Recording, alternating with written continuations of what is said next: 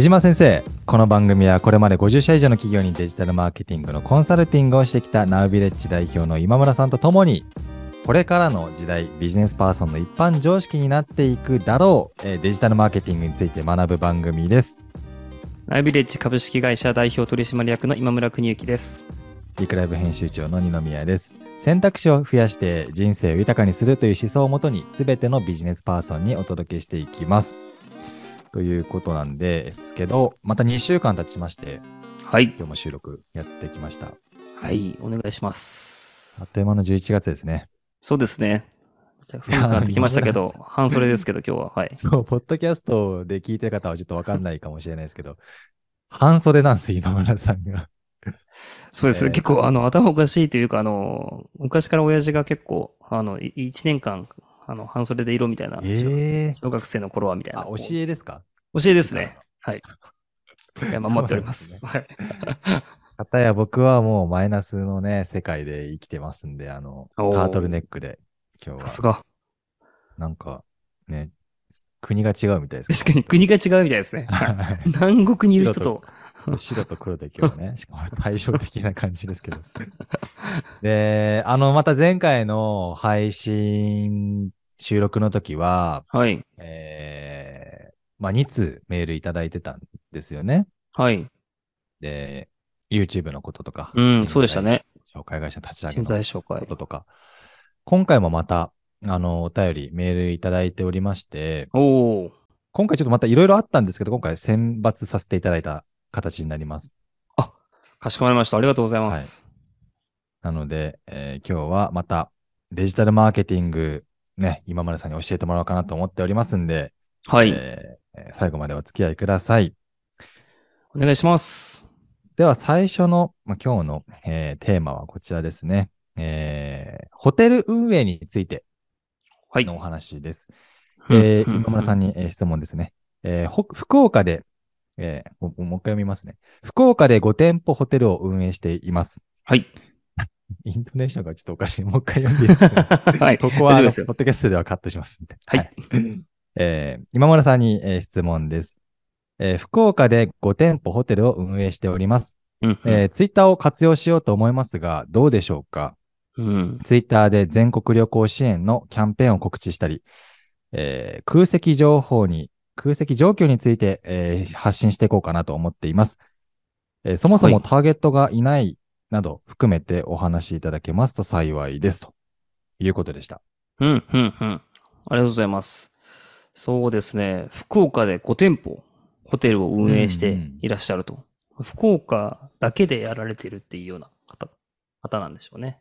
そうです。ね。うんうんそうです。あの、ツイッターで全国旅行支援のキャンペーンを告知したりっていうところなんですけれども、まあ確かに全国旅行支援今ものすごくこう予算ついていて、あの、結構もうどこも多分、そうですね、旅行業界の方たちも全国旅行支援の予算はもう今月とかで全部切れるというか、年末で多分全部吐き出して終わってしまうんじゃないのかなっていうぐらい、あの、まあ、GoTo トラベルの時もそうでしたけど、予算が出た瞬間にみんな一斉に旅行行くので、予算消化によって、まあ、早期終了と。いうような形なので、今が一番あの稼ぎ時の時期なんじゃないかなというふうに思っています。で、あの、ツイッターでの全国旅行支援のキャンペーンやってるよとか、空室とか空席って言われてるような、まあ、あの、ホホテルの空き状況、発信っていうのは悪くはないんですけれども、うん。あの、手としては結構、あのあまりお勧めしないと言いますか、あの優先順位的にはかなり最後の方に位置される策じゃないかなというふうにあ、。そうなんですか。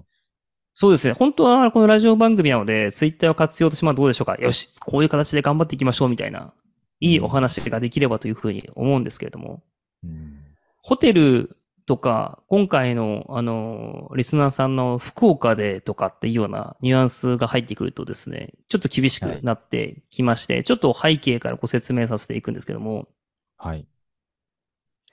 そのホテルがですね、こう種類として、あの、リゾートホテルみたいな形で、あの、その日に、え客単価としても、まあ、家族で行って10万円以上落とすみたいなホテルのリゾートホテル型と、それから旅館って言われてるような、リゾートホテルと似ていますが、どちらかというと、そこも、リゾートホテルほど単価は、まあ、下がったりだとかして過ごす場所と、最後にこうビジネスホテルっていうところがあるんですけれども、多分この5店舗ホテルと書かれている以上、ビジネスホテルの可能性が高いと思っていて、うんうんうん。でビジネスホテルは、えっと、ユーザーがそこにこう、まあ、宿泊希望者が行きたいっていう意図が、結構その、なんだろう、そこでの貴重な体験とかっていうよりは、あの、コスト意識とか、アクセス意識みたいな方が高い方が多いので、出張をついでとか、そこでのライブを見に行くところだから、ついででどうのこうのとか、はいはいはい。っていうような形になっていて、そこでの体験に対しての、あの、価値をもともと事前に検討していないっ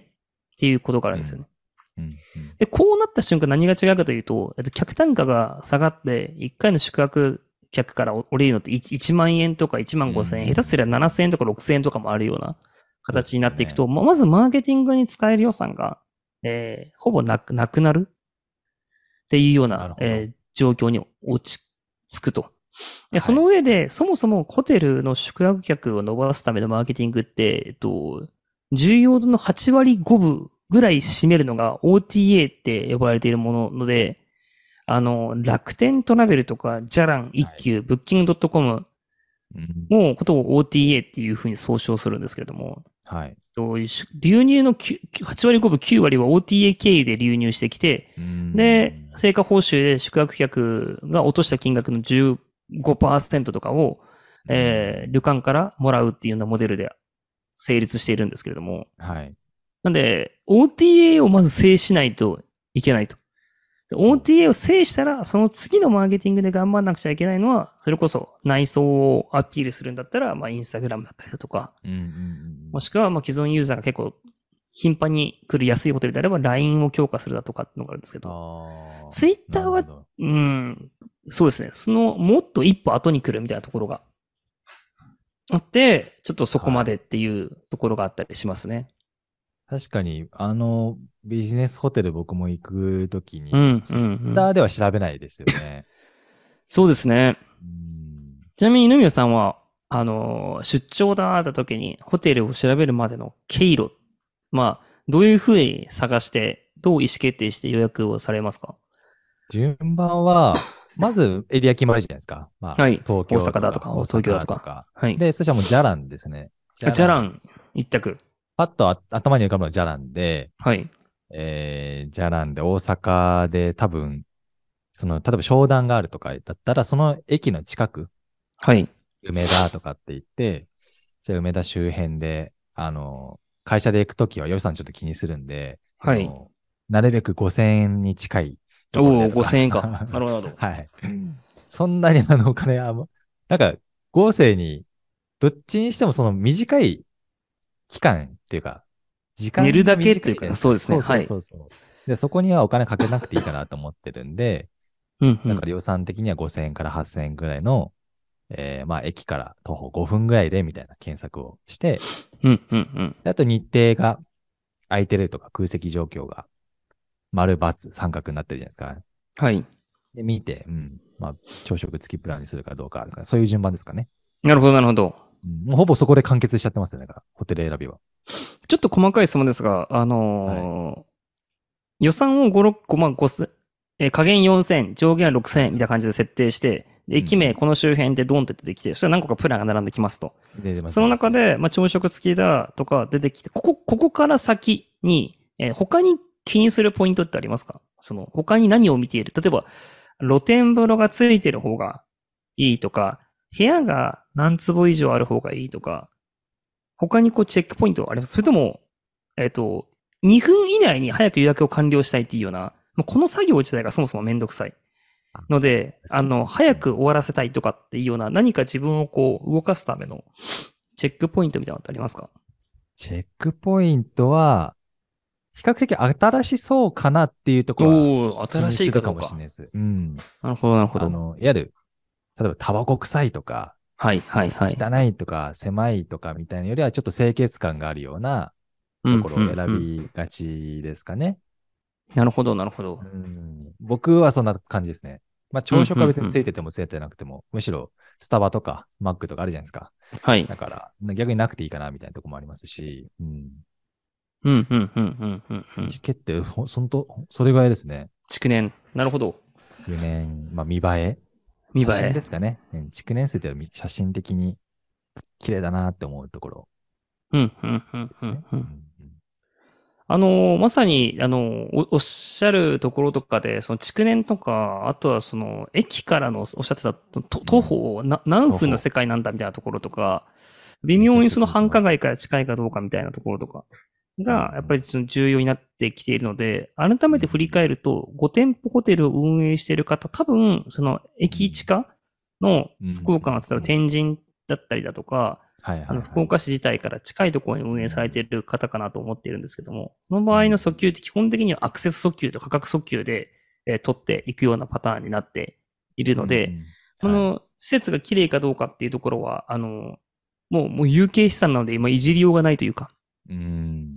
勝負するところはそこ、そのさっきの価格のところとかを変動させたりだとか、アクセスってところをプランに埋め込むってところをまずは実施していくっていうところが、えー宿泊客を伸ばすためでは重要で、この前一点、あの、私たちがたまたま大阪のホテルを支援した際に面白い事例が、そのホテルさんって、あの、はいはい楽天トラベルで、えっと、ちゃんとブッキング .com さんが主力のその集客ツールになっていて、ジャランさんからの流入ってほぼ0件だったんですね。えー、はい。そこを改善しようっていうところで、あの、やったのが、と、とあるそのホテルの店舗さんが、駅の改札口から60秒でチェックインできそうっていうのが分かって、はいはいはいで、。プラン名に、あの、改札から60秒以内チェックインっていうプラン名に変えてはい。打ち込むと。はいはい。これあの、マーケティング以外で頑張らなくちゃいけなかったのが、本当にそのプランを予約した人が60秒以内に本当に部屋に入れるかっていう問題があって、はいはいはいはい。予約する場所をその2回低層階を抑えなくちゃいけないと。そのプランが入ったら必ず2階を抑えなくちゃいけないって話と、かつはいエレベーターから近いところをそのプランに入れてなくちゃいけないと。あでちょっとチェックインしたら、乗ったらギュギュッとすぐ行けると。ほう。出てすぐ、みたいなとこまで連動して本当に60秒でできるというのが本当に分かったんですか？本当に行きました、行きました。えー、すごい。で、実施したら、に1週間でプラス6件入ったみたいな形で、もう0件でずっと続いてたんですよね。はいはいはいはい。で、このおちょ話っ、とした言葉だ。ちょっとした、そうです。はい。僕、このい一連の取り組みで結構面白かったのが、二宮さんがおっしゃってた、皆さん、じゃらん派じゃないですか。はい。で、ビジネスホテルのオーナーさんって、じゃらんの顧客を軽視する傾向があると思ってたんですよ。あ、そうなんですね。はい。理由としては、じゃらんはいユーザーは結構、その、旅館とかリゾートホテルに強くて、まあ、一気もそうですけど。確かに。イメージそんな感じはしますね。うん。そうです。で、基本は楽天トラベルがやっぱりビジネスユーザーが多くて、そうですね。ちゃちゃっと決めんかいみたいな感じなんで、じゃらまあ、んから楽天ポイントとかいろいろもあるし。楽天ポイント来るし、はいはい。じゃらんからはどうせ来ないだろうみたいな。ので、なるほどその、じゃらんへのマーケティングの成果が悪くても、まあ、そういうチャンネルだしねっていうふうに思っている節があったんですけれども、なるほど。ユーザーがいるのに。いるのに。でもね、うん、イメージ的にね、イメージ先行ですね、これはね。はい。はい。だったんで、その、二宮さんみたいに家族で旅行するから、じゃらんは一番使う。どっちも使えるから。でもまあ、そこでアカウント持ってて、ポイントも、うんリクルートのポイントもあるから、うん使用、あビジネスの時も楽天トラベルじゃなくて、ジャランを使うってユーザーが一定いるのを、こう、仕留めるような形うん。のプランの訴求っていう形だったので、それはいいですね。そうです。そういったのはまだ、あの、こちらのホテルの方は、もしやられていらっしゃらなければ、えー動かす余地はあるんじゃないのかなっていうふうに思いますかね。あの、そうですね。だから、チャンネルのイメージって、まあどうしてもありますよね。何でもそうですけど、集客とかもツールもいろいろあったりとか、はい。えーまあ今回でいくと、ななんて言うんでしたっけそういうの。OTA ですか？OTA ですね。はい。えー、で OTA で、まあこういう属性の人たちいるよね、このサービスはってなってるけども、やっぱ一定層ね、僕みたいなこう層がいるところにはどう刺さるかみたいな施策は結構、また広がりそうですね、幅が。そうですね。眠あっているのー眠っ。て、眠っていますね。うんうんうんうんあの、なんか、えっと、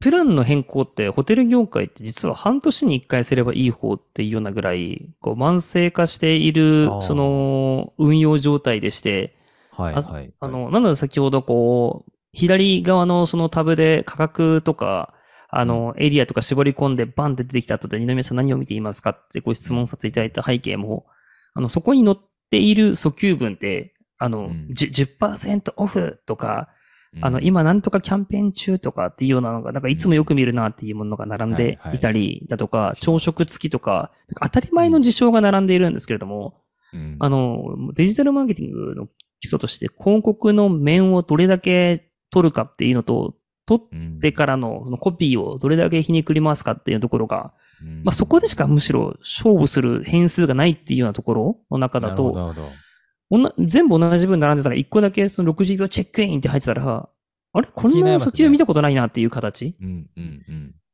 で、あの、やる、やるっていうのとかは、まだみほほとんどのホテルが手こ入れしていない領域あだったりとか、あとは、はいあの、星マークとか、あの、トーン記号みたいなマークが結構 OTA のプランって入ってることが多いんですよね。はいはい。星とかありますそう、ね。星とか。うんうん。星3つ並んでたりとか、バババみたいな。星パパって、ああの星っはいはいはいて自分たちが管理するためなんですよね。あ、なるほど。そうそう、どのプランがどれだったかっ星検索するて。とか。あそうそうそうそうはいはいえ、そ、それおかしくないみたいなのがあって、あの、いや、それユーザー裏で管理できないですか？あれって。そ うそう、裏で、その、ど今どのプランが何本乗って管理するために星マーク入れたりだとかはいはいしてるんですけど、そういうことなのか。そうですね。やっぱりそういうユーザー目線とは全然真逆なっていうぐらい、ホテル業界ってこう来たお客様に対してサービスを提供することにどうしても集中しなくちゃいけないので、マーケティングってことになったら少し、あの、まあ、うちょっと後手に回っているなるほど。会社が多いですよね。うーん。これ今ビジネスホテルの話でしたけど、はい。やっぱりですか、旅館になると旅館のマーケティングの手法はちょっと変わったりとか、はい。リゾートは今度はまた違う手法があったりとか、変わるんですか、やっぱり。そうです、そうです、そうです。あの、ビジネスホテルが一番難しいので、あの、お話をしている背景で、あの、リゾートホテルとかの方が、うんとか資産を持ってる会社と、例えばなんか、あの、沖縄プール、ホテルとかで、あの、はい。あの、沖縄プールナイトとかそういうハッシュタグとかでインスタグラムとか調べると、特定のホテルが、3つぐらいの主要ホテルが出てくるんですけど、はい。そことかってやっぱその屋上にホテル、屋上にプールを持っているホテル、うん。で、そこでカクテル飲めるんで、その時点でもうほぼ勝ったっていう。形になっていますし、客単が、なるほどね。そうなんです。はい客単が大きいっていうのはまた、まあ確かに。そっか、そこにまた予算があるわけですね。ちょっと。そうなんです。うん。集客の予算が。集客の予算がありますね。なるほどね。なんでツイッターとかもやっぱりそこでのその感動体験、行ったらこういったものをプレゼントされたとか、あのうん結婚、ん誕生日、彼女の誕生日祝いで連れてきたら、シャンパンプレゼントでこうしてくれたっていうところとかをインスタとかツイッターに上げて拡散してくれるような予算配布ができていくんですけども、はいはいはい。5店舗運営の駅近ホテルだけでそのキャンペーンをできるか客単4000だぞみたいな。なんてくるとググってなってくるのが大きいので、うん。ちょっと打ち手がしぼんでしまうっていうような形今あれですかか、ホテル業界ってちょっと値上がりしてきたんですか？いや、値上がりしますね。すごい今見てて、今ちょ ジャランを見てるんですけど、はい。あの、高いですね。高いですよ。しかもほとんどマイスですし、今。な、やっぱですか？それ需要が戻ってきちゃったもう戻ってきます。ね。急激に。7月ぐらいから、ぐっぐっぐっと持ってきます。ああ、だってあのコロナ中なんてもうどこも安くしないと人来ないからみたいな感じで、すっごい低単価になってたりとかもはい。イメージありましたけど、そうですね。うーん。あのーもうそこは完全開放された、完全開放というの全国旅行支援のあの恩恵を受けてて、はいはいあの、はいにぎわい始めていますね。なるほどね。いや、でも今村さんが今言ってたようなことを、そのちょっとその、た、まあ名前の付け方？プラン名の。はい。付け方の部分、ちょっと実際に見てみてるんですけど、確か星いっぱいありますね。どこもかしこも星つけてますね。そうそうそう。星つきすぎ送るまでお越しのお客様に星みたいな。そこ強調そんなにするっけみたいなところとか。はいあなるほど。まあ、これ判別したがってる。短い方がありがたいんですけど、僕はあの、こういうプラン名長すぎて、はい。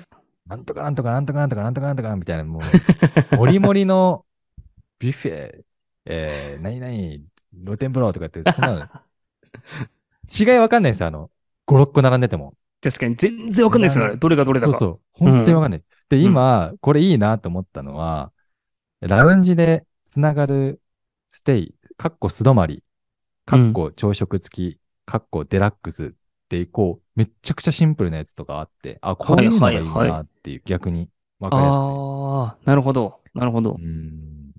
二宮さんがおっしゃっていたのは、実は、その、非常にこう先進的なもので、あの、はいはいはい今の今後のそのインバウンドの需要っていうところだと、海外の顧客が見る点は、えっと、文章ではなく単語しか見ないなるほど、のでなるほど、。単語だけを並べた方が、えっと、結構エクスペディアとかもそうなんですけど、日本サイトで予予約してくる人に対しても、読め、なんなんとなく読めるとか、英語翻訳させるサイトの時にはインバウンドに対して。そうです。単語だけの方がいいです。はい。はあ、なるほどね。そういうことなんだ。素泊まりしか書いてなかったらもう予約する気なくなりますね。そうなると確かに。情報少なすぎて。そうですね。うんそうか、そうか。へえ。なんで結構今後はその単語をななれ羅列していくっていうような方が、実は UX がいいっていうような、あの説が、は話があってですね。そうなるとますます、あの、マーケティングサイトとしては、あの、難しくなりますね。もう差が、う差が物体しかなくなると、あの、いじりようがそうそう、いじりようがない。そうそうそう。同じような強さにならない。あーえーいや、そうですか。なかなかホテルのマーケティング、あの、考えたことなかったっていうのもあって、はい。うん、このやり方、逆に、まあ、今回ね、ツイッター解説してみたい、やってみたいってことだったんで、はい。もしやるとしたらどういうのがいいんですか？もし本当にやりたいっていうことであれば。うーん、そうですね。なんかその、やりたいのであれば、やっぱりホテルのツイッターの運営って基本的にはそのアアラートで、うんえっと、例えばものすごく雪が降っているから、今日は来るのは気をつけてくださいねっていうような情報だったりだとか、地震が起きましたけど、うちはこういう対応をしておりますとあか、ー、あとは、えっと、うアーリーチェックイン希望の方はこちらに連絡してくれれば、え特別に今日は対応できますっていうようなものとかは、うん。ありと。これって認知目的というよりは、そこにまあ行こうと思ってる人で、何か起きた時に今どうなってんのっていうところは、ツイッターのアカウントの方が、それえー知りたいですね。確かに。最新情報を出しているだろうという捉え方はみんなしているので。今日のうんちゃら系みたいなところとかは、あの、これがいいと思っていますし、あの、い 5, 店舗というか、ももっと店舗数が多いところ、例えばアポテルさんとか東横インさんとかは、ツイッターものすごく綺麗に運営しているんですけれども、ああ、そうなんですか。特別クーポン発行したりとかもするので、うん、ああ、なるほど。なるな店舗数の時にはすごく認知としても、エンゲージ強化としても良さそうな気がしますよね。なるほど。アラート的な機能だと、まあ、5店舗ぐらいであればアラートとか、アラートとかの方がいいですね。あとはあれですかね、その、例えば面白いホテルを運営しているとか、こう、こだわりがあってとかだったら、多分その支配人の方とか、オーナーの方とかが、自身のブランディングのためにやるとか。あ、そうですね可能。性はありますか？公式じゃなくて。あの、おっしゃる通りです。公式を外して、そのオーナーとして、あの、実施していくっていうのはありですね。ホテル5店舗運営の CEO とか、まあそういう感じの、うん、ブランディングをしていくみたいなのは、そうですね。あの、自社の、その、使っている資材、アメニティだったりっていうの資材が、こういったところから調達せと SDGs, SDGs にとっていいよあっていう話だったりだとか、社員教育でうちはこういう外部講師呼んでて、まあ、教育してるのうちしかいないよとか、多言語対応するために、こういうマニュアル作っているようだと、こう、自社採用の、まあ、ホテルのスタッフさん少ないので、そこに向けて発信してから採用を強化するために社長とか経営陣が発信するんだっていうのは、まあ筋が通っていると思いますねなるほど。。採用としてはいいかもしれないですね、確かに。はいうんなかなかね、中で働いてる人とか分かんないですし、そうですね。さツイッターはそういう面ではいいかなということで、はい今日は今回のテーマですね、その質問いただいたホテル運営でツイッター発信どうしたらいいっていうことで、えーお話しさせていただきました。あはい。りがとうございました。また次回もお楽しみにと。はい。ご質問ありがとうございました。また次回も。はい。はい。お願いします。ください。出島先生、ここまでお聞きいただきありがとうございました。番組への感想は、ハッシュタグ、出島先生。出島はカタカナ、先生は漢字でお願いいたします。えそしてこの番組を聞いて、えーナビレッジさんにデジタルマーケティングを相談したいと思われた方々は、お気軽にご連絡ください。今村さんへの質問、感想も大歓迎です。メールアドレスもご用意しております。サポートアットマークリクライブ .jp、sapport アットマーク reclive.jp です。この番組は各週火曜日にライブ収録、その週の金曜日にポッドキャストで配信されます。次回もどうぞよろしくお願いいたします。